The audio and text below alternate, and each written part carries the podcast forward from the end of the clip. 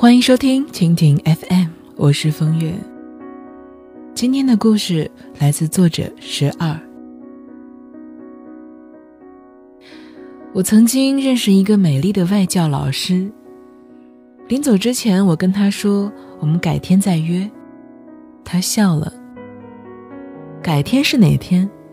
你们中国人说的改天，往往就没有下文了。如果我们说改一天，真的会说好哪一天再约。不知道为什么，在之后的人生很多的时刻里，我都会想起他的这句话。现在这个时代，我们每天要处理越来越多的信息，每天一睁眼，手机上、QQ 上就是数不清的信息来。貌似我们的朋友交际比父母那一辈的人要丰富多了，可是真正信守承诺的人还有多少呢？真正的不习惯性敷衍别人的人还有多少呢？很多人留言问我，我很内向，不善言辞，要怎么才能交到朋友呢？我其实也是很内向的人。对于表达自我有先天性的障碍，不善于自我营销，更不善于让人一眼就喜欢上你。我交朋友，真的就是用很笨的方法。什么是很笨的方法呢？言必行，行必果。多年以前，我有一个女同事，夏天她几乎每一天都会穿旗袍。很多同事都好奇，这么好看的衣服你在哪儿买的？同事说认识一个上海的老裁缝，每个月都要去那里定做。于是呢，很多人都约他一起去定做。结果到了约定的那一天，只有我一个人去了。他带着我挑选布料，量身定做了两身旗袍。这个决定其实是很难的。这两身旗袍花掉了我三分之一的工资，而且在这之前，我几乎只穿牛仔裤，完全不能确定自己是不是适合穿旗袍。但是那两件旗袍，让我从此完全的改观了自己的审美。我觉得自己真的赚到了。这么多年过去了，当初的两件旗袍已经不再合身。但是每次看到他们，一股爱自己的能量就会在心里涌动起来。很多人常常头脑一热的答应对方什么事情，但是，一到要真正去做的时候，他们就怂了，找各种理由让自己去放弃，让自己失信他人。看起来这种失信的成本很低很低，并没有对自己造成太大的伤害。但是其实，这种习惯性的失信，对于人生造成的损失，真的是不可估量。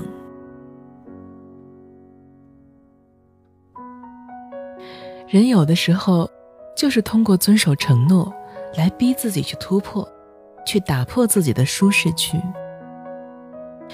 我第一次去登雪山，是源于几个好朋友约好了一起，于是他们拼命的鼓动我。借着那点欢乐的气氛，我答应了他们。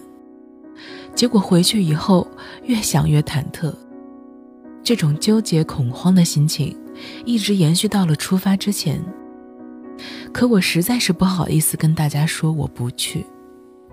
机票订了，酒店也订了，热情的朋友甚至连装备都帮我准备好了。于是我咬了咬牙，坚持的去了。结果后来，没有足够体力和技术的我，当然没有登顶。可是那段经历，我会永远记得。人生只要有一次突破和愉悦，你就会借助那一次的勇气，在下一次胆怯的时候说服自己。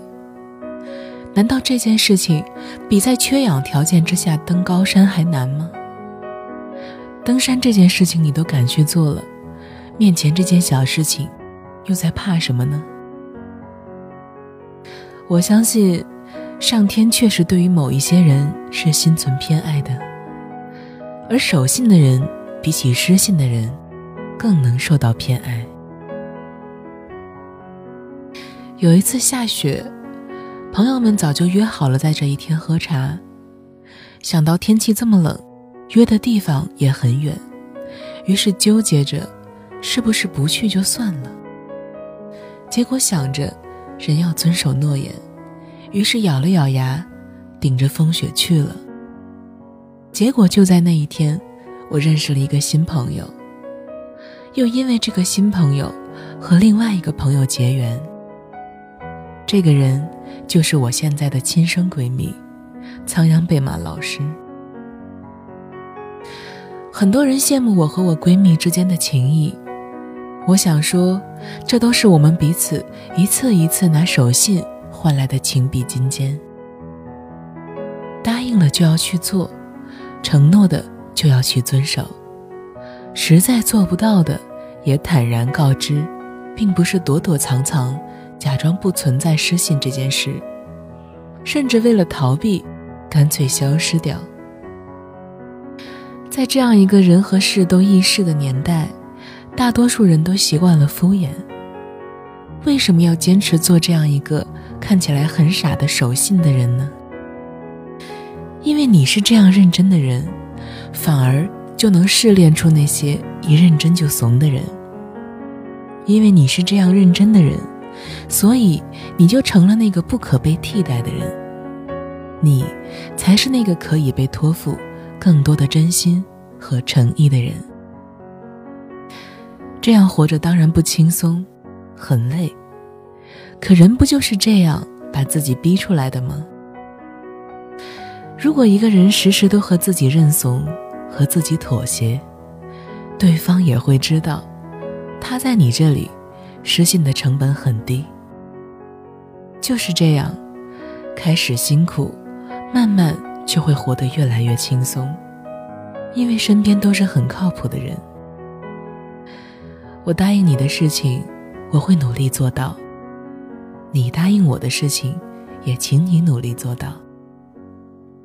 如果这才是人和人之间的潜规则，我相信没有什么关系会比这种关系更加的健康和长久。